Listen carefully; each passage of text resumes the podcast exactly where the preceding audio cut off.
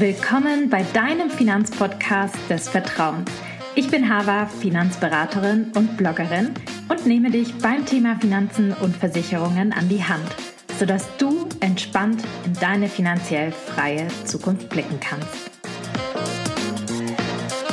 Hallo und herzlich willkommen zu einer neuen Podcast-Folge. Ich freue mich, es ist wieder Podcast-Zeit und heute sprechen wir über ein super, super wichtiges Thema. Und zwar lohnt es sich zu sparen trotz der Inflation. In der letzten Folge ging es häufig um das Thema Inflation, ich weiß. Kein Wunder, seit gefühlt einer Ewigkeit kennt ja die Inflation irgendwie nur noch eine Richtung und zwar steil nach oben. Das hat enorme Auswirkungen auf unser tägliches Leben. Ich glaube, jeder spürt es beim Einkaufen und klar, vor allem auf dem Bereich Finanzen. Zur Info vielleicht kurz mal zwischendrin. Die Inflation im November ist leicht gesunken zum Vormonat von 10,4 Prozent auf 10 Prozent. Das ist immer noch hoch. Das ist aber insgesamt ein bisschen, sag ich mal, positives Zeichen und gibt Hoffnung für die kommenden Monate.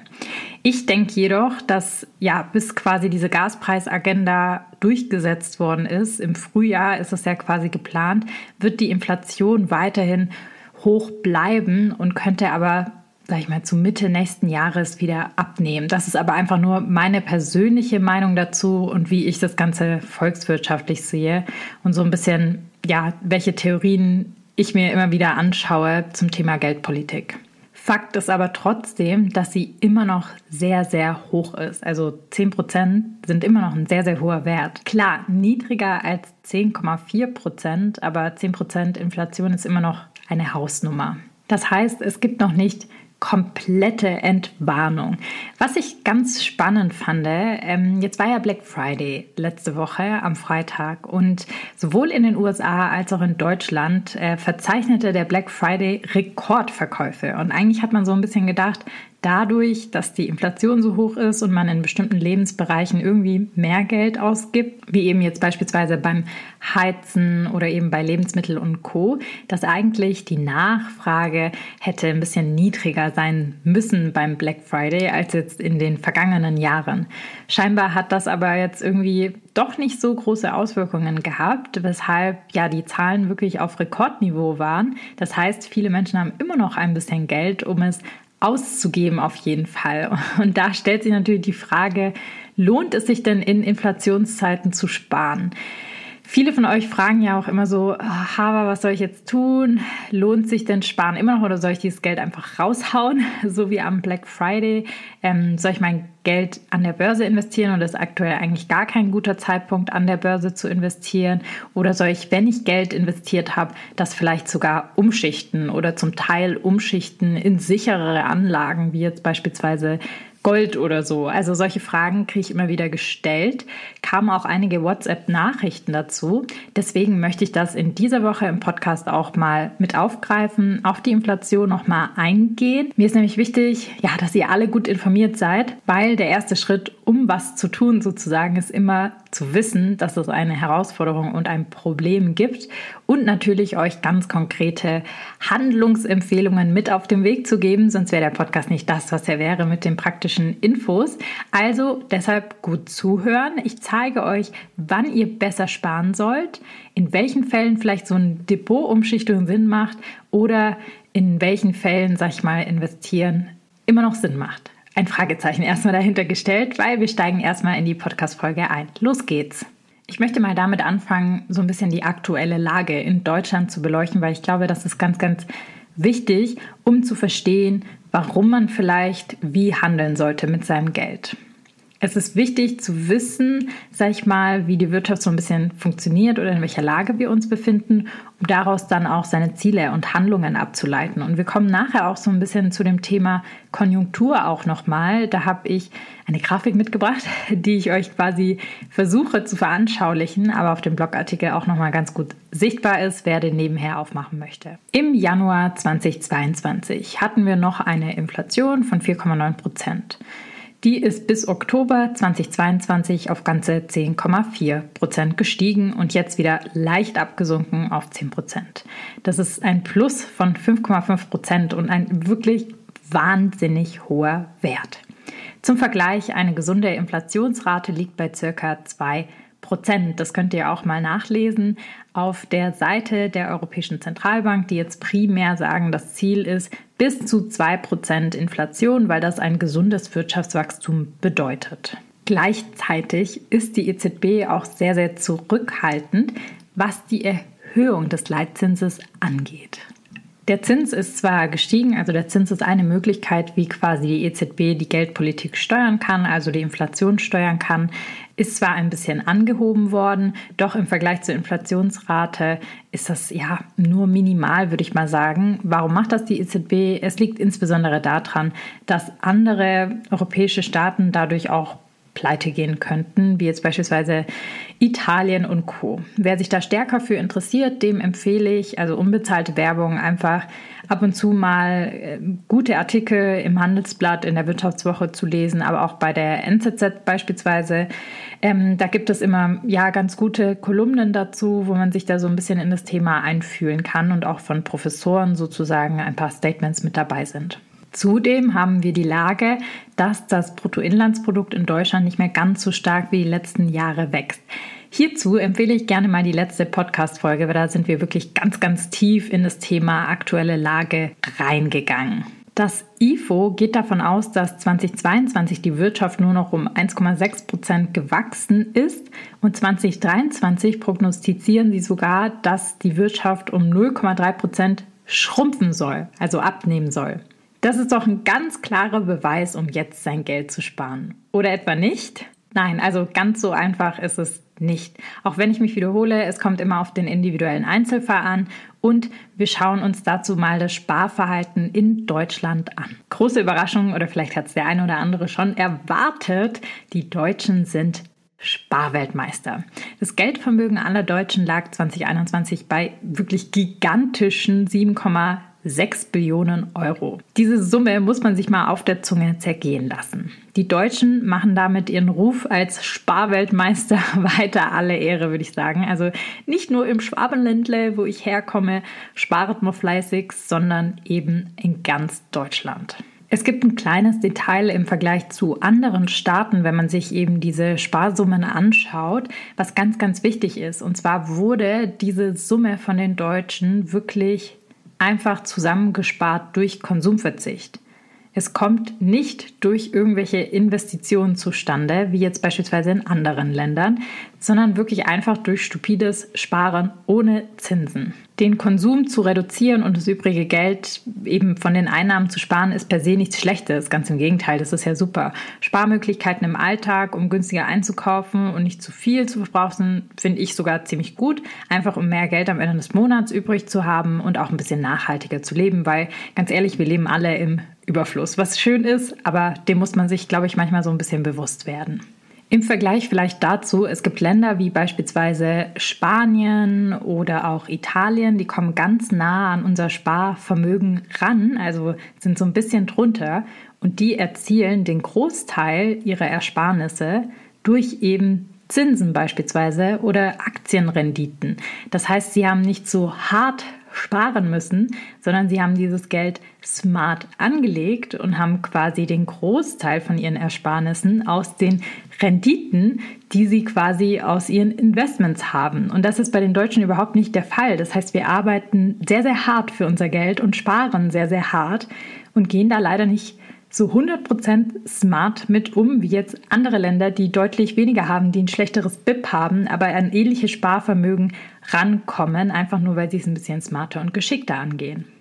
Und was hier eben nicht mit berücksichtigt wird, ist jetzt, dass diese Ersparnisse, dadurch, dass sie gar keine Zinsen bringen, ja auch entwertet werden durch die Inflation. Jetzt kommt eine nächste Zahl, die, glaube ich, viele schockieren werden. Die deutschen Sparer haben deshalb auch in den letzten zehn Jahren zusammen 130 Milliarden Euro verloren, weil sich das Geld durch die Inflation entwertet hat, weil es nirgendwo angelegt war. Auf einfache Sparanlagen gab es nämlich einfach überhaupt keine Zinsen. So, und da sind wir wieder bei dem Thema Smart und Hard. Andere Länder haben nicht so viel Geld verloren, obwohl sie weniger gespart haben. Warum? Weil sie dieses Geld angelegt haben und noch irgendwelche Renditen, Zinsen dafür bekommen haben, die diese hohe Inflation ausgeglichen hat. Auch wenn die Inflation in den letzten Jahren nicht so hoch war wie jetzt in diesem und im vergangenen Jahr, ist es so, wenn man das aufsummiert, jedes Jahr 2%, dann macht das über zehn Jahre schon einiges an Geld aus. Und ich finde, die 130 Milliarden Euro muss man sich mal auf der Zunge zergehen lassen. Das ist ganz schön viel Geld. Was ich damit zeigen möchte, das größte Risiko, was du eingehen kannst, ist nichts zu tun und dein Geld wirklich nicht zu investieren, gar nichts damit zu machen, einfach auf dem Konto zu sparen und sagen, boah, nee, wenn irgendwas ist, dann brauche ich dieses Geld. Ähm, das ist ein riesiges Risiko, was immer präsent ist. Egal wie hoch die Inflation ist, wenn wir eine gesunde Inflation von 2% haben und immer noch 0% Zinsen oder 1% Zinsen, machst du immer noch Verluste. Du siehst sie zwar nicht auf dem Papier, aber sie sind real, weil du kannst sie damit einfach weniger kaufen. Deshalb kommen wir jetzt zum Überthema. In welchen Fällen sollte man denn jetzt sparen trotz der Inflation oder in welchen Fällen lohnt es sich zu sparen trotz der Inflation? Also vielleicht bevor irgendwie die Alarmglocken bei allen Leuten und alle jetzt ihr Geld rausnehmen und investieren. Ähm, ganz, ganz wichtig, das sollte man nicht irgendwie überaktionistisch jetzt in die Hand nehmen und alles Geld nehmen und alles investieren. Nein, in manchen Situationen ist es besser, zunächst das Geld auf dem Konto zu sparen. Und zwar genau dann, wenn man noch nichts für Notfälle beiseite liegen hat oder wenn man eben kurzfristig sparen möchte auf ein bestimmtes Ziel. Kurzfristig heißt immer unter zwei Jahren, wenn dieses Ziel in unter zwei Jahren erreicht werden soll. Und Notgroschen, den sollte man niemals investieren. Das ist völliger Quatsch, dieses Geld in irgendeine Anlageform zu packen, weil sie einfach zu risikoreich ist. Und der Notgroschen, wie der Name schon sagt, ist einfach dafür da, wenn man einen Notfall hat, dass man sich auf etwas verlassen kann und das Geld sofort griffbereit hat. Bei beiden Fällen solltest du dir aber gut überlegen, ob du dieses Geld jetzt auf dem Girokonto parkst oder vielleicht doch lieber auf einem Tagesgeldkonto, weil das gibt ein bisschen mehr Zinsen. Manchmal macht es sogar Sinn, das Geld auf einem Festgeldkonto zu sparen, zum Beispiel für zwei, drei Jahre. Wenn du weißt, du brauchst das Geld wirklich in diesen genau drei Jahren nicht, sondern erst nach diesen drei Jahren, weil dann sind die Zinsen ein bisschen höher aktuell. Kleiner Tipp am Rande für diejenigen, die den Notgroschen noch nicht aufgebaut haben. Direkt am besten am Monatsanfang eine Sparrate festlegen und aufs Tagesgeldkonto überweisen, aus dem Augen, aus dem Sinn und man hat sich selbst zuerst bezahlt. So, jetzt ist die Frage, ist mein Geld besser an der Börse aufgehoben? Hast du genug Geld auf dem Notgroschenkonto und für andere kurzfristige Ziele Cash beiseite liegen und noch immer ein kleines Vermögen auf dem Girokonto? Oder kannst du vielleicht sogar eine Sparrate X von deinem monatlichen Gehalt auch langfristig sparen, weil du sagst, hey, ich möchte das irgendwie für die Altersvorsorge beispielsweise machen oder ich brauche das Geld jetzt aktuell nicht. In zehn Jahren möchte ich mir ein tolles Eigenheim kaufen. Dann kann es absolut Sinn machen, dieses Geld klug zu investieren. Ich weiß, für viele ist es aktuell in der aktuellen Wirtschaftslage mit äh, einem unsicheren Gefühl verbunden. Aber im Moment ist wirklich der beste Zeitpunkt, um an der Börse einzusteigen und zu starten. Warum? Weil die Aktienkurse durch die Lieferengpässe, Ukraine-Krieg in den letzten Monaten durchweg eher, sag ich mal, gefallen sind als nach oben gegangen sind. Und eines wirklich der goldenen Regeln zur Börse lautet antizyklisch investieren. So wie wenn man klug shoppt, ja. Wenn ihr eure Skiklamotten mitten im Winter kauft, wo Skisaison ist, dann sind die meistens teurer, als wenn ihr vielleicht im Sommer danach guckt. Genauso mit dürrende ähm, Saison. Wenn man während dem Oktoberfest guckt, dann zahlt man wahrscheinlich viel, viel mehr, als wenn man vielleicht im Winter oder im Frühjahr in irgendeinem Outlet mal nachschaut, weil da ist nicht die Saison. Genauso ist es bei Aktien auch. Ihr müsst antizyklisch denken und handeln, weil dann könnt ihr günstig einkaufen. So, sprich bei Aktien bei fallenden Kursen zuschlagen, wenn alle anderen verkaufen und bei steigenden Kursen verkaufen, wenn alle anderen kaufen oder vielleicht ein bisschen zurückhaltender sein. Natürlich ist das jetzt ziemlich plakativ formuliert, ich weiß, aber im Prinzip sollte man sozusagen gegen den Strom schwimmen. Ein wichtiger Faktor, um erfolgreich an der Börse zu sein, ist nämlich auch die Psychologie dahinter zu verstehen. Weil das Thema Geld ist nicht nur durch Zahlen getrieben, nein, es ist auch durch uns und unsere Emotionen, unsere Psychologie getrieben. Jetzt kommen wir nämlich zu dem Schaubild, von dem ich vorhin erzählt habe und was ich heute mitgebracht habe und was ich euch unbedingt erklären möchte. Wenn ihr eine Sache mitnehmt aus diesem Podcast, dann ist es wirklich diese Sache. Dieses kleine Nugget ist so, so wichtig. In den Show Notes habe ich dir den Link zu einem kleinen Schaubild hinzugefügt. Du kannst aber auch auf den Blogartikel gucken und dann parallel mitlesen. Und da geht es jetzt so ein bisschen um die Gefühle der Anleger während des Investierens. Ich wette mit dir, der eine oder andere wird sich dort wiederfinden, weil das genau die Psychologie ist. Also diese Grafik ist aus einem Forschungspaper ähm, zeigt einfach so ein bisschen, ja, äh, visuell, wie sich die Gefühle eigentlich immer entwickeln bei kleinen Investoren, also wie wir es sind, ähm, wenn jetzt beispielsweise schlechtere Zeiten an der Börse sind oder bessere Zeiten an der Börse. Wenn du dir Aktienkurse schon mal angeschaut hast, dann hast du gesehen, dass die halt nicht nur steigen, sondern eben auch fallen können und insbesondere ja so wellenartig hoch und runter gehen, aber insgesamt über einen langfristigen Zeitraum nach oben gehen. Haben wir also das Ziel, Geld an der Börse zu investieren, beobachten die meisten von uns wahrscheinlich erstmal den Aktienkurs und unsere Emotionen werden beeinflusst. Da geht es nämlich los. Beispiel Nummer eins nach der Corona-Pandemie. Da stiegen die Kurse und die meisten waren richtig optimistisch. Alle haben über das Thema Aktien gesprochen. Wie investiert man jetzt? Wo investiert man jetzt? Hast du schon ein Trade Republic Konto? Ähm, hast du dir ein das eröffnet? Etc. etc. Die meisten von uns sind hier, ähm, sag ich mal, optimistisch, aber warten noch ab, ob sich der Trend fortsetzt. Nächste Phase, wenn wir quasi auf der Welle ganz oben reiten. Steigt der Kurs dann tatsächlich weiterhin, schwenkt unsere Stimmung ins begeistert sein um. Entweder kaufen die meisten dann hier in der Welle der Begeisterung oder aber sie sind immer noch nicht zu ganz 100% überzeugt und trauen sich vielleicht noch nicht zu 100%. Das ist wirklich gleichzusetzen mit dieser Phase wirklich, die wir hatten letztes Jahr, sag ich mal, nach der Corona-Pandemie, wo es wirklich nur noch nach oben ging. Jetzt kommen wir an den Peak an. Euphorie. Erreicht der Aktienkurs jetzt seinen Peak, kommt es zur Euphorie an den Börsen. Manche Anleger sind so euphorisch, dass sie nun zuschlagen und ordentlich investieren. Das finde ich ist ein gutes Beispiel, so diese GameStop-Aktie, alles, was man so Elon Musk nachgekauft hat. Die meisten schlagen hier richtig zu, weil sie nur noch eins sehen, fett, steil nach oben. Nachdem man einen Peak erreicht hat, wie immer im Leben, es ist in jedem Lebensbereich einfach so, kommt allerdings auch irgendwann mal ein Tief oder ein Rückschlag. Und so ist es ganz normal, dass der Kurs auch langsam wieder sinkt. Dann ist es auch nachvollziehbar, dass viele nervös und unsicher werden. Wir sind in der Phase der Nervosität. Hier fragt man sich, habe ich aufs falsche Pferd gesetzt oder was habe ich getan? Dann geht es weiter nach unten und dann beginnt so ein bisschen die Frustration.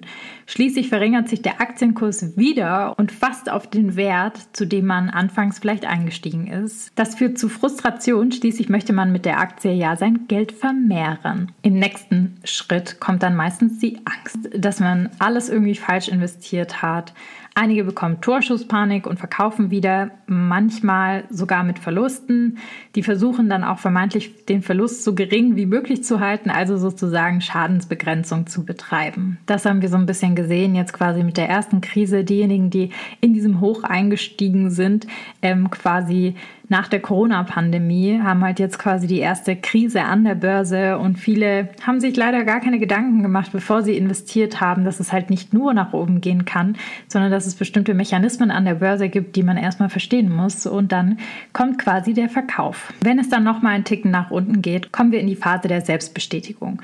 Nun kann es sein, dass nach dem Verkauf der Kurs tatsächlich noch mal ein Stück weiter nach unten rutscht und emotional fühlt man sich dann natürlich bestätigt. Dann sagt man, ja, es war die richtige Entscheidung jetzt zu verkaufen. Und dann sind wir ganz, ganz weit unten angekommen und zwar bei der Depressionsphase. Auf die Selbstbestätigungsphase folgt nämlich die Depressionsphase. Man ist frustriert, hat im schlimmsten Fall irgendwie Geld verloren, fühlt sich in der Annahme bestätigt, dass die Börse ein viel zu riskantes Pflaster ist. Und dann kommen wir in die Phase des Misstrauens. Es ist wie ein Krimi, oder? Jetzt kommt allerdings wieder der Wendepunkt und die Kurse steigen erneut an. Doch diesmal lässt sich der Anleger nicht täuschen von kurzfristigen Erfolgen und bleibt misstrauisch. Dann nimmt die Aktie wieder weiter an Wert an Und die Anleger, die während des Abschwungs verkauft haben, ärgern sich nun, wieso sie nicht geduldig geblieben sind und bereuen den Verkauf. Das ist so ein bisschen der Klassiker, leider, leider, der auch so erforscht worden ist. Und man kommt dann eigentlich quasi aus dieser verpassten Gelegenheit wieder in den Optimismus und kauft wieder am Höchstpunkt und es wiederholt sich dieser Zyklus wieder, obwohl man antizyklisch handeln sollte und genau in diesen Depressionsphasen quasi reingeht in den Markt und die für sich nutzt und da eigentlich rational shoppt sozusagen. Ich glaube, was man an dieser Gefühlsachterbahn, die eben wissenschaftlich erforscht ist, als Psychologie der Börse sieht, ist, dass Angst eine ganz, ganz große Rolle spielt an der Börse. Entweder die Angst, die Gelegenheit zu verpassen, wenn alle anderen kaufen und dann so quasi in den FOMO zu geraten und dann auch kaufen zu wollen oder eben die Angst zu verlieren, wenn man gekauft hat, obwohl alle anderen sozusagen auch verkaufen. Dieser Herdenantrieb ist ganz normal und natürlich mehr als menschlich. Wir sind emotionale und soziale Wesen. Eigentlich sind wir auch eine rational denkende Spezies, die es schafft, Gefühle in bestimmten Momenten beiseite zu schieben und die sachlichen Argumente zu erkennen und danach zu handeln. Und dieses Verhalten ist beim Investieren an der Börse wirklich, sag ich mal, angeraten oder ich würde es euch empfehlen, da nicht zu emotional an die Sache ranzugehen, sondern wirklich versuchen einfach rational und cool zu bleiben, auch wenn es einem vielleicht ein bisschen schwer fällt und sag ich mal ähm, nicht nur quasi sich irgendwie durchs Bauchgefühl leiten zu lassen. Das heißt nicht, dass ihr nicht mehr auf euer Bauchgefühl hören sollt oder so, aber einfach quasi das so ein bisschen zu differenzieren, sich rauszunehmen. Ich stelle mir dann immer vor, wie ich quasi aus meinem Körper heraustrete und einfach beobachte und gucke, was mache ich da gerade eigentlich? Ist das emotional getrieben oder ist das rational getrieben, was ich da gerade mache? Oder bin ich gerade in der Mischform? So kann ich irgendwie meine eigene Gedankenwelt auch analysieren und das ist beim Thema Finanzen einfach super, super wichtig, insbesondere beim Investieren. Natürlich, also das ist jetzt der perfekte Zyklus. Ja, also den gibt es so in der Wahrheit oder in der richtigen Welt jetzt nicht eins zu eins so. Das ist wie bei allen guten Theorien. Also die findet man jetzt nicht eins zu eins so in der Realität. Was ich einfach damit zeigen möchte, ist, wenn du dir über diese Emotionen bewusst bist und die Mechanismen an der Börse verstanden hast, schaffst du es ganz sicher, dich nicht nur von deinen Gefühlen leiten zu lassen, sondern eben am besten Fall auch einen kühlen Kopf zu bewahren und eigentlich richtig zu investieren. An diesem Berg- und Talfahrtbeispiel siehst du auch, dass das kurzfristige Investieren auch sehr, sehr risikoreich ist. Es gibt aber Möglichkeiten wie die Regression zur Mitte, die wissenschaftlich erwiesen sind, wo man einfach durch eine gewisse Zeit an der Börse komplett sein Risiko senken kann. Und zwar auf ein Minimum. Dieser Stelle ein kleiner Werbeblock. Du möchtest noch mehr über die Mechanismen und die Psychologie der Börse erfahren und lernen, wie du ein richtiger Börsenprofi wirst, sodass du dir die Auf- und Abs an der Börse ersparen kannst und die dir nichts anhaben können, dann habe ich was für dich. Im Januar geht es in der nächsten Runde des ETFs Durchstarterkurs los, der gerade für Börsenneulinge und Anfänger wirklich sehr, sehr gut geeignet ist.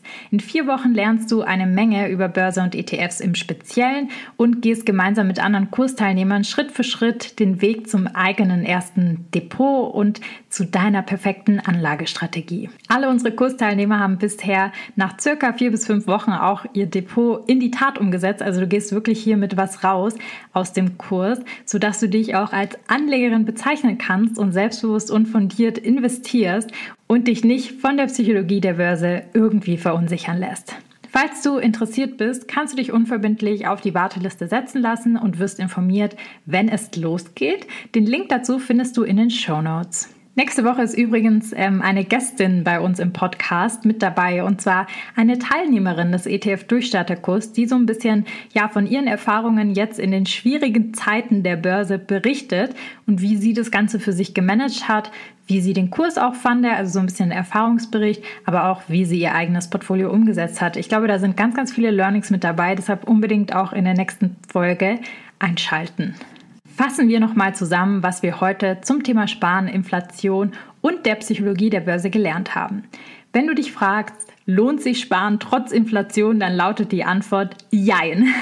Hast du keinen Notgroschen oder kurzfristige Ziele, dann würde ich dir definitiv zum Sparen trotz der hohen Inflation raten und da eben klug irgendwie zu gucken nach einem Tagesgeld oder nach einem Festgeldkonto.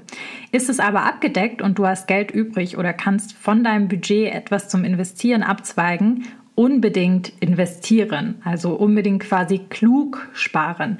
Denn wir haben es gesehen, die Inflation frisst nämlich das Geld auf. Wir hatten die krasse Hausnummer von den Deutschen. Und die beste Möglichkeit, den Wert deines Geldes zu schützen, ist, indem du das Geld einfach in Anlagen investierst, die noch eine gewisse Rendite mit sich bringen. Und das tut das Konto einfach nicht. Und natürlich sollte man sein Geld nicht einfach blind irgendwie investieren, sondern man muss eine gute Anlagestrategie für sich festlegen, Risikoprofil bestimmen und auch, sag ich mal, die guten ETFs für sich zusammenstellen, auswählen Portfolio-Review machen etc. Dazu haben wir ganz, ganz viele Podcast-Folgen gemacht, die man sich gerne anhören kann oder eben mit uns gemeinsam Schritt für Schritt im Kurs mit klarer Anleitung umsetzen kann, indem wir auch Tools aus der Finanzplanung und Finanzberatung nutzen. Ich weiß, es ist ein bisschen schwierig, irgendwie diesen Gedanken aufzugreifen, antizyklisch zu handeln, aber denk nochmal an das Beispiel des Dirndls oder der Skiklamotten. Ich glaube, damit können sich viele irgendwie auch ein bisschen was vorstellen. Und hier einfach nochmal der Hinweis, melde dich zur Warteliste an. Der Kurs lohnt sich wirklich. Er bringt dich in vier Wochen in kürzester Zeit mit einer Abkürzung in dein fundiertes Portfolio und hier vertiefen wir das ganze Börsenwissen auch nochmal, sodass du eben gar keine Angst mehr hast. Also kein einziger Teilnehmer sagt am Ende, Ende, ich habe noch Angst zu investieren, sondern die Angst völlig genommen wird, weil man einfach Grundlagen geschaffen hat und mit wissenschaftlichen Facts arbeitet, die dir niemand mehr nehmen kann. In diesem Sinne freue ich mich, wenn wir uns in der nächsten Podcast-Folge wieder hören mit dem Erfahrungsbericht von einer ETF-Durchstarterin. Und ich wünsche euch erstmal eine schöne Woche und bis nächste Woche.